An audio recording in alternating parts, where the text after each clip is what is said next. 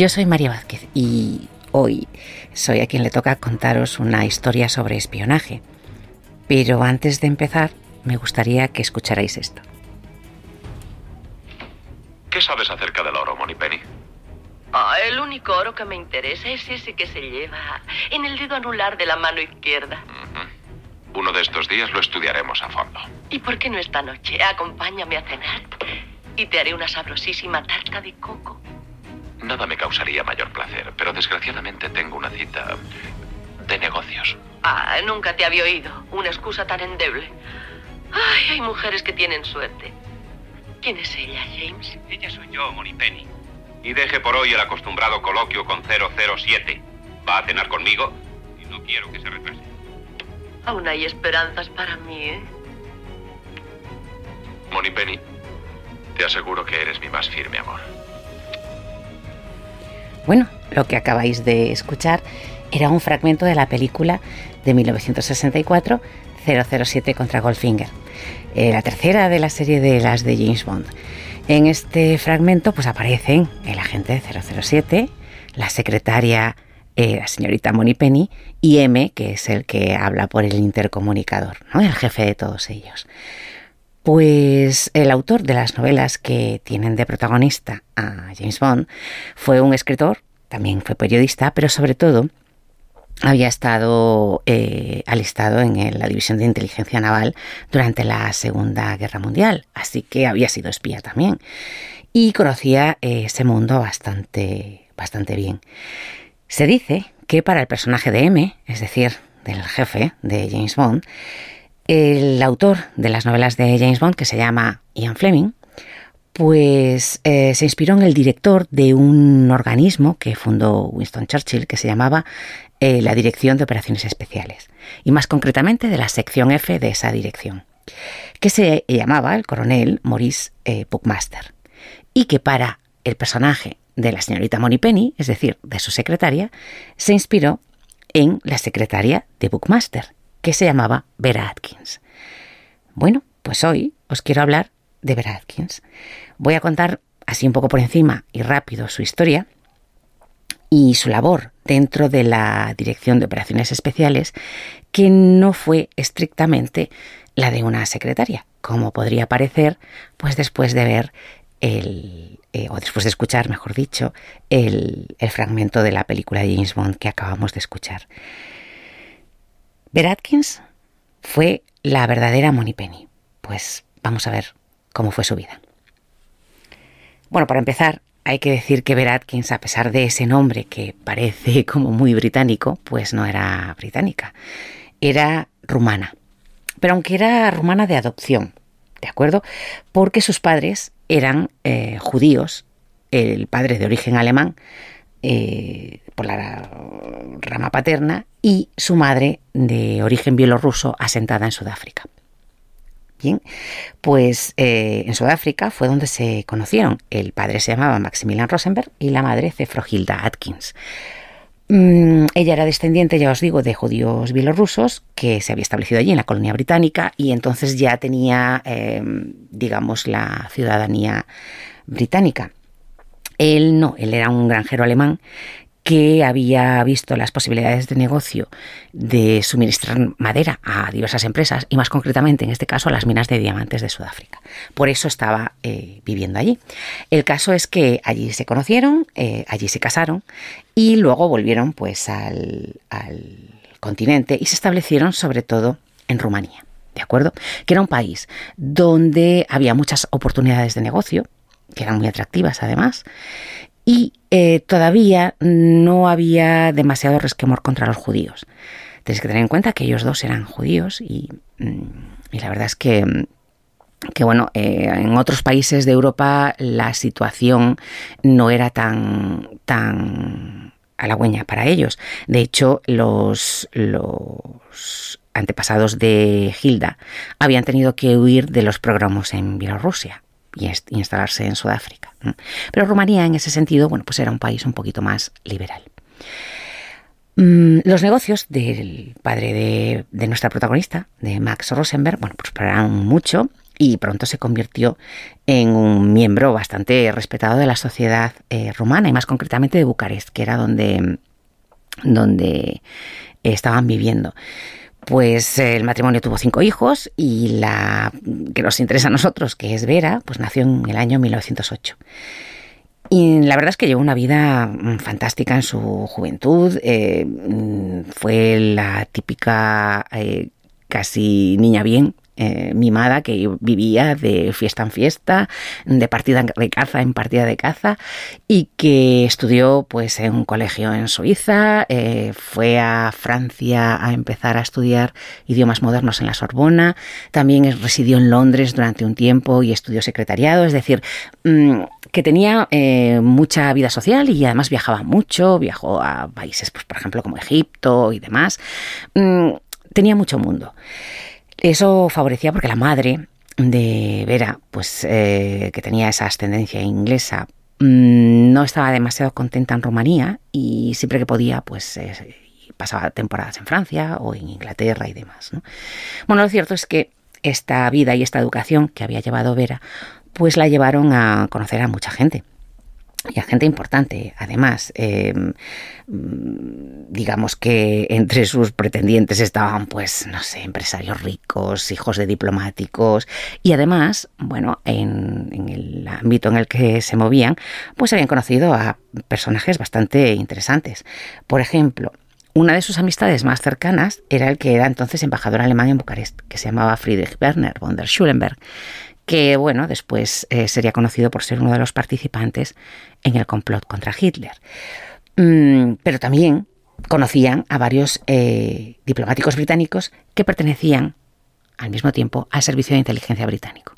Rumanía era un país muy interesante para el espionaje por la sencilla razón de que estaba geográficamente situado en un lugar mmm, bastante cercano a Alemania y sobre todo muy cercano a la recién constituida Unión Soviética. Entonces, eh, digamos que era un lugar de paso muy interesante para, para los servicios de inteligencia. Eh, bien, pues eh, toda esta vida social, esta vida fácil y alegre, se interrumpió de una manera bastante brusca en el año 1932 porque el negocio del padre de Vera, de Max, se, bueno, que fue la quiebra, el padre se arruinó, enfermó y se murió al año siguiente. Entonces, claro, obviamente todo este ritmo de vida pues se vio eh, interrumpido. Mm, en lugar de quedarse en Rumanía, pues Vera y su madre se trasladaron a Francia. Ya os he dicho antes que la madre de Vera no era eh, muy partidaria de quedarse allí en Rumanía, aunque los judíos en ese momento todavía estaban más seguros en Rumanía que en Francia, donde había un sentimiento antisemita bastante ya bastante eh, grande. Bien, pues eso supuso separarse eh, de gran parte de su familia. De hecho, la familia paterna quedó en la zona de Checoslovaquia, sobre todo, la familia Rosenberg. Y de hecho quedaron aislados ahí y muchos de ellos fueron eh, llevados a, Auschwitz. Em, después, eh, cuando los nazis ocuparon, ocuparon Checoslovaquia.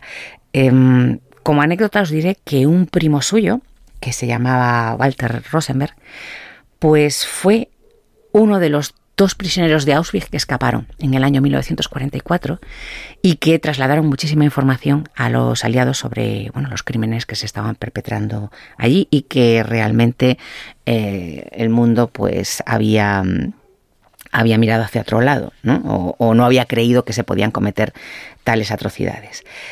Bueno, la cosa es que habíamos dejado a ver en Francia eh, en el año 33, viviendo con su madre, pues eso, después de salir de, Rumanía.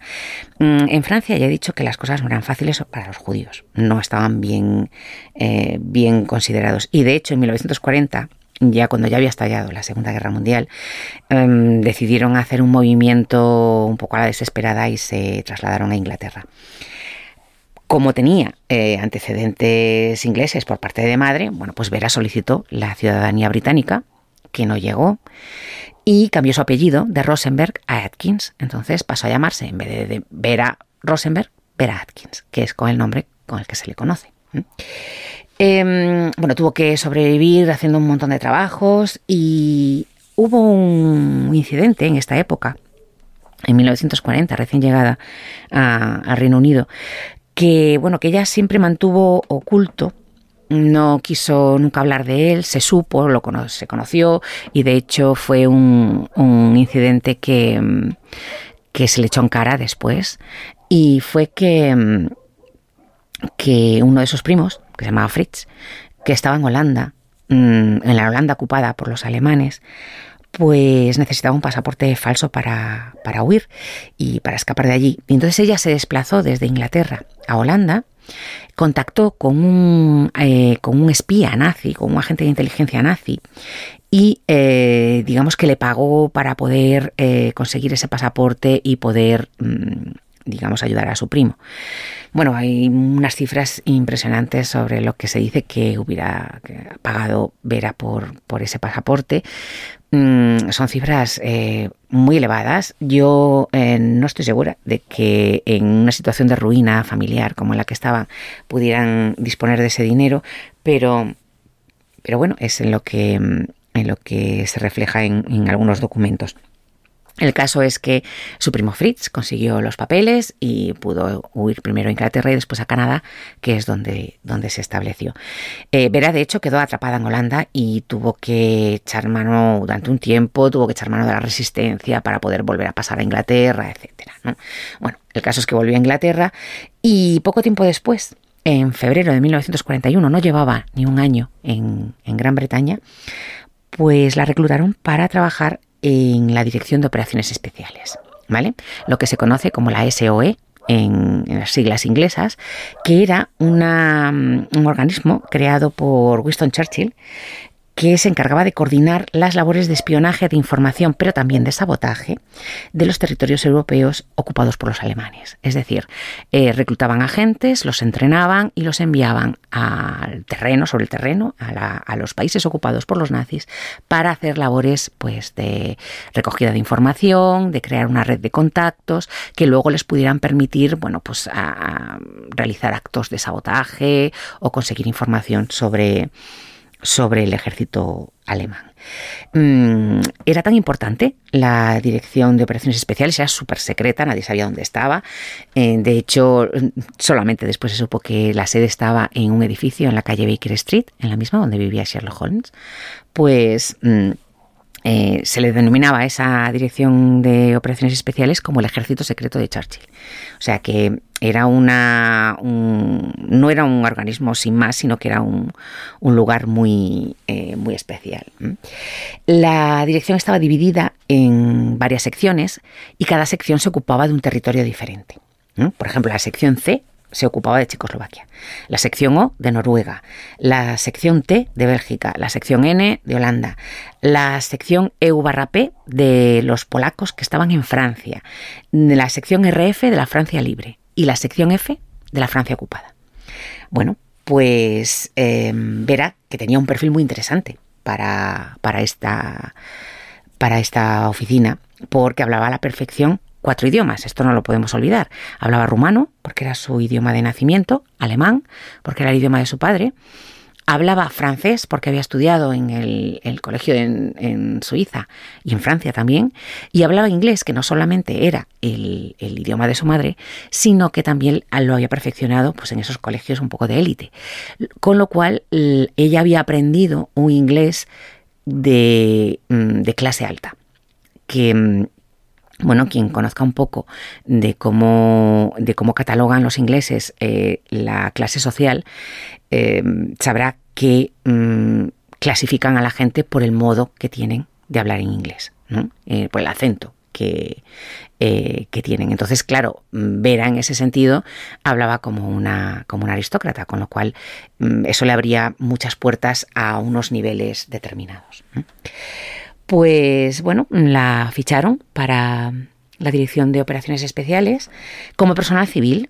Ella era una extranjera, no le habían concedido la ciudadanía todavía y no se la concederían en mucho tiempo. Entonces, pues eh, la contrataron como secretaria y la asignaron a eh, Maurice Buckmaster, que era el director de la sección F, es decir, de aquella que se dedicaba a la Francia ocupada. Bien, pues eh, nada, empezó a trabajar para Bookmaster que es el que se supone que ha inspirado el personaje de M en las novelas de James Bond. Y al poco tiempo, Bookmaster descubrió que, pues, que Vera Atkins no solamente era una secretaria muy eficiente, sino que tenía un cerebro privilegiado y que había que aprovecharla más. Así que mm, se convirtió en su brazo derecho eh, muy pronto. Esto le supuso que todos sus colegas la miraran un poco así de reojo la miraran eh, mal, desconfiaran de ella, era extranjera. claro, también por eso se entiende quizá que no dijera lo de que había ido a Holanda a tratar con el alemán para conseguirle el pasaporte falso a su, a su primo porque la hubieran tachado de espía, de hecho. Y eh, no solamente eso, era judío, y aunque se supone que el antisemitismo en Inglaterra no era eh, tan, no estaba tan exacerbado como en Francia, pues resulta que sí que también lo era. Y, bueno, eh, el caso es que el hecho de que destacara tanto y tan pronto y se convirtiera en la mano derecha de uno de los directores de las secciones de espionaje más importantes de, de la de la Dirección de Operaciones Especiales, pues bueno, digamos que levantó sospechas y que la miraban así un poco mal. Eso sí, Bookmaster, siempre que tenía oportunidad, em, la ponía por las nubes. Eh, decía que era la persona más íntegra que había conocido, que tenía una memoria excepcional y que su capacidad de organización sobrepasaba a cualquiera de los que trabajaban allí en la, en la sección. Bien, eh, convertirse en el brazo derecho de Bookmaster supuso que no solamente hacía tareas eh, organizativas, sino que mmm, Atkins acabó por diseñar la mayor parte de las operaciones de la sección F, de la Dirección de Operaciones Especiales. Eh, ¿Cuáles eran esas labores? Pues, a ver, en primer lugar, reclutar a los agentes que se iban a desplazar al territorio europeo, y más concretamente a la Francia ocupada. Em, esos eh, agentes tenían que ser ingleses porque, mm, así como por ejemplo la sección dedicada a Checoslovaquia, a Checoslovaquia perdón, podía em, reclutar agentes checos, De Gaulle, que era el responsable del gobierno de la Francia Libre en el exilio, se había negado a que ciudadanos franceses participasen en las misiones de espionaje británicas. Entonces, mm, los ingleses no podían reclutar a ciudadanos franceses. Así que debían de ser ingleses con ascendencia francesa, pues por parte de padre o por parte de madre, y tenían que hablar un francés fluido. Em, la cosa es que eh, Vera, que hablaba un inglés perfecto, un francés perfecto, pues em, se encargaba de eh, seleccionarlos, de hacer el casting, por así decirlo. Hombre, la verdad es que el proceso de reclutamiento era un poco como de película, porque citaban al candidato en la habitación de un hotel. ¿De acuerdo? El hotel, eh, la habitación estaba en penumbra, salvo por una bombilla, y ahí, mm, con la cara en sombras, estaba Vera interrogando al candidato, que le hacía una serie de preguntas mm, bastante complicadas y bastante retorcidas para eh, comprobar si el francés que hablaba era lo suficientemente bueno y fluido como para poder operar sobre el terreno y no levantar las sospechas de los alemanes, claro, obviamente.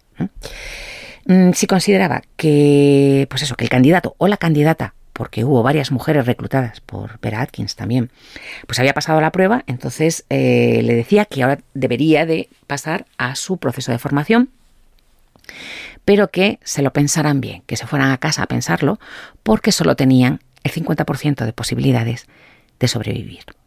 Y entonces, pues eso los mandaba a casa, que le dieran dos vueltas y si aceptaban, entonces pues comenzaba la segunda parte del, proceso, que era el adiestramiento. En ese adiestramiento también estaba presente Vera Atkins. ¿De acuerdo? trasladaban al, grupo de, de, elegidos a un centro Mm, logístico, que era una mansión rural del siglo XVI, en el medio del campo, completamente aislados, donde allí aprendían pues de todo. Em, estudiaban pues eh, quiénes eran los principales mandos alemanes, estudiaban las em, características, eh, la historia em, eh, de la ciudad o del territorio donde iban a estar, a, manejar la radio para emitir y recibir mensajes. Todo, vamos, el manual del perfecto espía, mm, más o menos, pero también eh, tenían eh, una formación sobre todo en el manejo de explosivos, porque también estaban orientados esos agentes no solo a conseguir información o a eh, extender una red de informantes sobre el terreno, sino también a cometer actos de sabotaje. ¿De acuerdo? Bien, cuando ya estaba listo, ya estaba formado el agente, entonces tenía que pasar una última prueba, que era también así como muy de película, que es que tenía que ir a una dirección de Londres que era exactamente el 57 de Wimpole Street, porque debía de tomar el té con una tal señorita Vivian Thomas. Bueno, obviamente esa señorita Vivian Thomas era Vera Atkins, que las esperaba en aquel domicilio, y eh, ya les explicaba cuál era exactamente el contenido de su misión. Entonces le decía que era lo que tenía que hacer, a dónde tenían que ir, y además les daba la documentación y la tapadera. Esa tapadera también la había diseñado Vera Atkins. Es decir, ella les había dado el nombre, el entorno familiar, em, eh, su, trabajo, eh, qué estudios tenían, y además les suministraba mil y un detalles para hacer que esa tapadera fuera real. Eh, les suministraba fotografías, cartas, recuerdos para que, llevaban en las, que llevaran en las carteras, em, un montón de cosas que hacían que su historia fuera como más tridimensional.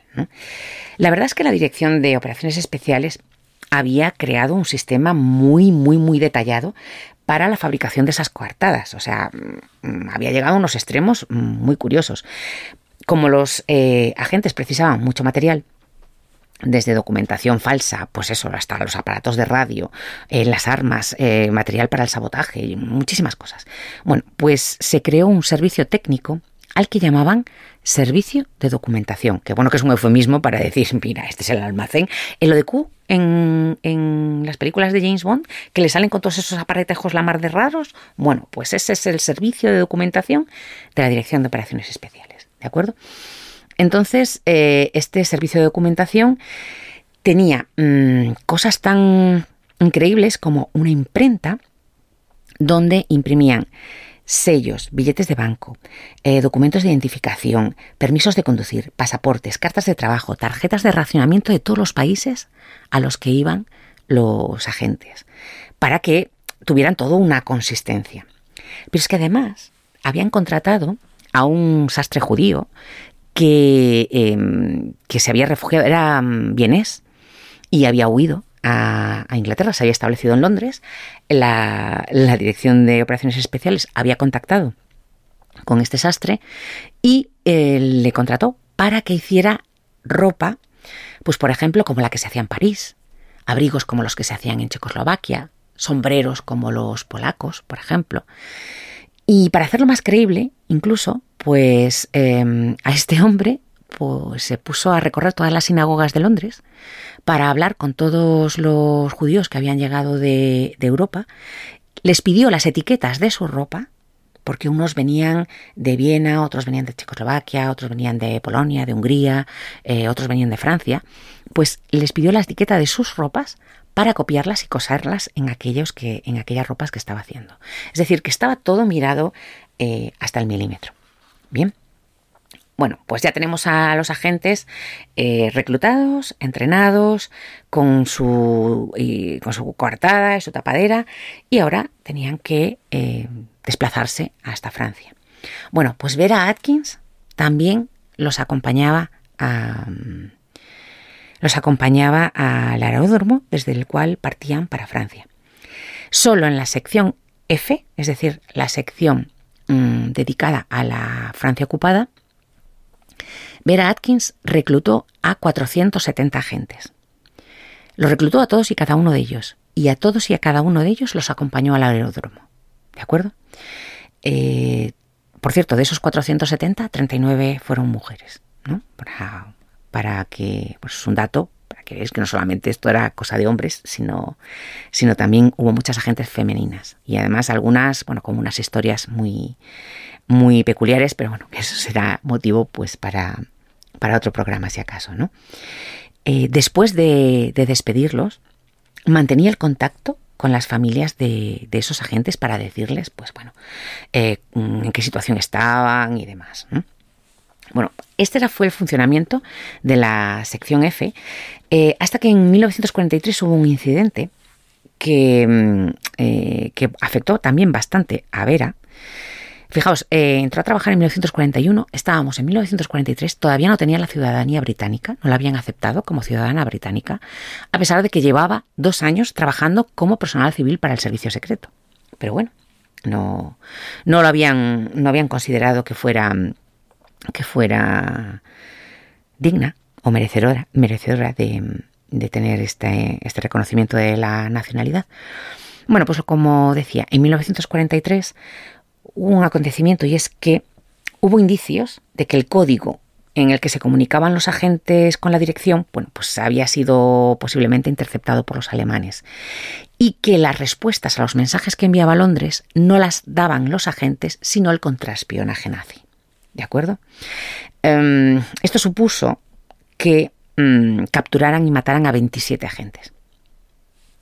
Y ni Atkins ni Bookmaster pues hicieron nada eh, al respecto. Es decir, eh, realmente se acusó a Atkins de no haber hecho nada, a Bookmaster no curiosamente, y eso que era el responsable de la sección, pero se dijo que a ver por qué no lo había avisado, por qué no habían hecho nada, si se veía claramente que había indicios de que esas comunicaciones estaban comprometidas.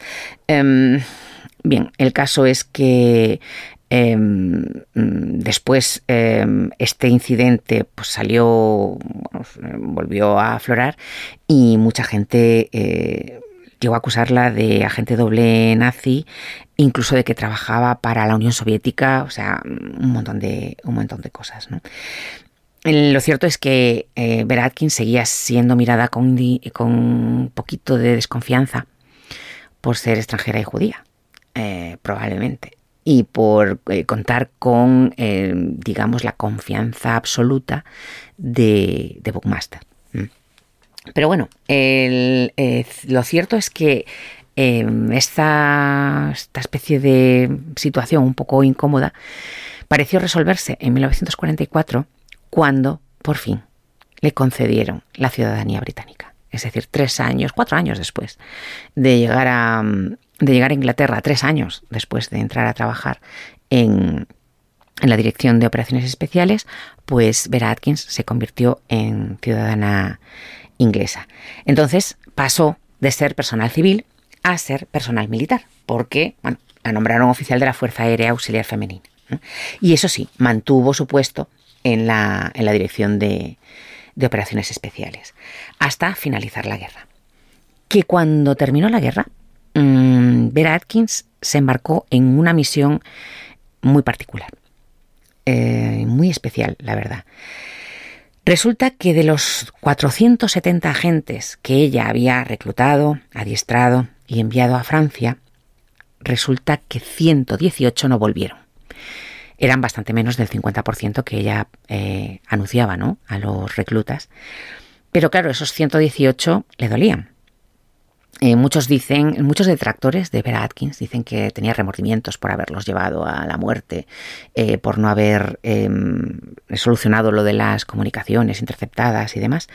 Pero lo cierto es que esos 118 eh, agentes que no regresaron a, Inglaterra mm, eran una preocupación para ella. Entonces, al terminar la guerra, entró a formar parte del Comité Británico para los Crímenes de Guerra y comenzó a rastrear el paradero de aquellos agentes.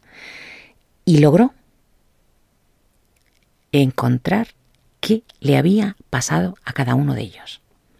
Estuvo durante un año visitando archivos, em, visitando campos de concentración, interrogando a guardas, em, levantando alfombras, em, revisando cajones para saber dónde habían sido detenidos, dónde habían sido hechos prisioneros, eh, dónde habían sido torturados esos agentes y logró encontrar dónde había muerto cada uno de ellos. Bueno, de los 118, no, 117, porque hubo un caso de un agente del que nunca supo qué, le pasó. Es un caso muy curioso, ¿eh? porque era un agente al que habían, em, habían enviado a Marsella con 3 millones de francos en el bolsillo, que ya era dinero. Y el, bueno, el agente al llegar allá a Marsella, pues descubrió que Monte Carlo estaba muy cerca. Y, bueno, pues que se acercó a Monte Carlo y resulta que mm, se acercó a Monte Carlo y se, y se acercó al casino de Monte Carlo. Bueno, entrando en el casino de Monte Carlo eh, fue eh, la última pista que tuvo Vera Atkins sobre el agente este en cuestión, que desapareció con, no se sabe si porque perdió todo el dinero en el casino y, después pues temeroso de que lo persiguieran los ingleses tal, o se suicidó o escapó o tal, o por el contrario, que ganó y también desapareció pues para disfrutar sus ganancias alegremente. El caso es que es el único agente de los 118 desaparecidos del que no se supo nada más, del que Vera no logró eh, encontrar ningún tipo de, información. Bueno, el caso es que ella consideraba que debía esa información a las familias de esos agentes, los otros eh, restantes habían vuelto a casa y, bueno, esa fue su labor durante un año. Después, y aunque en el servicio secreto no estaban muy convencidos, eh, ella eh, volvió otra vez a Francia y formó parte de los interrogatorios a los criminales de guerra nazis. Ya Bookmaster la había mm, utilizado para interrogar a los candidatos de, eh, para gente de, inteligencia porque sabía que era una interrogadora implacable. Y de hecho em, hay dos anécdotas con respecto a estos interrogatorios a los que sometió a los, a los criminales de guerra nazis. Eh, uno, que era un, miembro del espionaje em, alemán en la Francia ocupada, que se llamaba Hugo Bleicher. Mm, el hombre acabó diciendo que de todas las personas que le habían interrogado eh, desde que lo habían detenido, el interrogatorio de Vera Atkins había sido el más exacto y demoledor de todos. Y lo estaba diciendo un espía nazi de una judía eh, que digamos que no era algo mm, al que estuviera digamos predispuesto a aceptar pues una posición de superioridad. Después también es eh, bastante célebre la anécdota de que ella fue la que eh, logró que Rudolf Hoes, que era el comandante de Auschwitz, el, campo de exterminio donde precisamente había estado su primo y se había escapado em, de allí, pues fue la responsable de que Hoes admitiera el número total de judíos que había eh, matado en, Auschwitz. Ella le dijo, quizá a lo mejor con un poco de sorna, si solo había matado un millón y medio de judíos. Y, el hombre pues se enfureció y dijo que aquello estaba mal, que la cifra exacta eran 2.345.000 judíos los que había matado. Bien, pues em, una vez terminados los interrogatorios a los, a los alemanes, Vera eh, regresó a, Inglaterra. En 1947 se desmanteló la Dirección de Operaciones Especiales, y entonces ella pues, eh, pasó al servicio civil. De hecho, empezó a trabajar para, la UNESCO y eh, se jubiló en el año 1961 bueno, se jubiló, se fue a una casita y a vivir en una casita al lado del mar y tal. Y eh, la mujer esta murió en el, en el, año 2000, el 24 de junio, muy poquitos días después de haber cumplido 92 años. Lo cierto es que mm, esta mm, se supone que mujer inspiradora del personaje de Penny, aunque la verdad si pensamos en las películas de James Bond y pensamos en lo que hizo esta mujer, pues los personajes son bastante diferentes entre sí. Mm, la labor de esta mujer eh, fue reconocida primero por Francia, exactamente en el año 1948 que le concedieron la Cruz de, Guerra. Mm, y luego en el año 1995 los franceses eh, volvieron a, reconocerle su mérito y su, labor, eh, nombrándola miembro de la Legión de Honor. Pero en Inglaterra, bueno, en el Reino Unido, tuvo que esperar 53 años a un jubileo de la, de la reina, de la reina Isabel II, que en los jubileos es cuando bueno, abren más la mano y se ponen así un poquito más espléndidos en este tipo de cosas. 53 eh, años, en el año 1997 exactamente, a que eh, su país, porque era su país desde el año 1944, le reconociese los servicios prestados durante la Segunda Guerra Mundial y eh, se le concedió la Orden del Imperio Británico. la verdad es que eh, esos 53 años mm, debieron de dolerle bastante, porque fue su labor en la sección F mm, realmente fue mm, importantísima.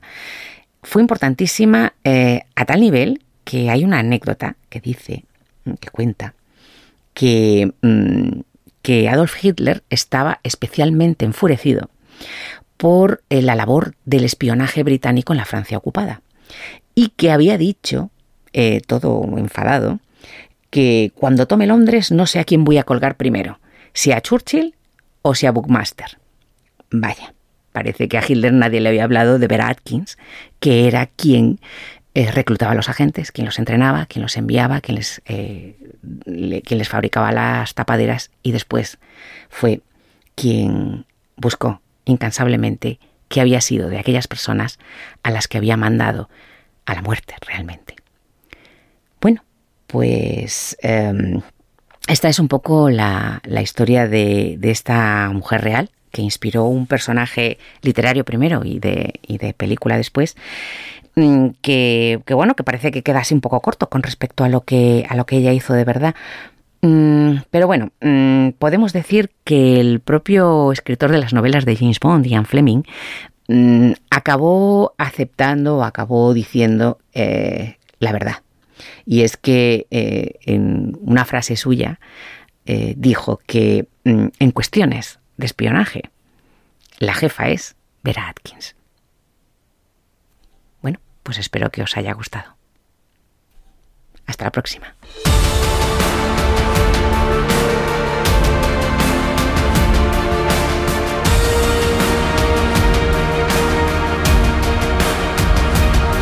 Esto ha sido todo por hoy en Parabellum, un programa de la factoría Casus Belli.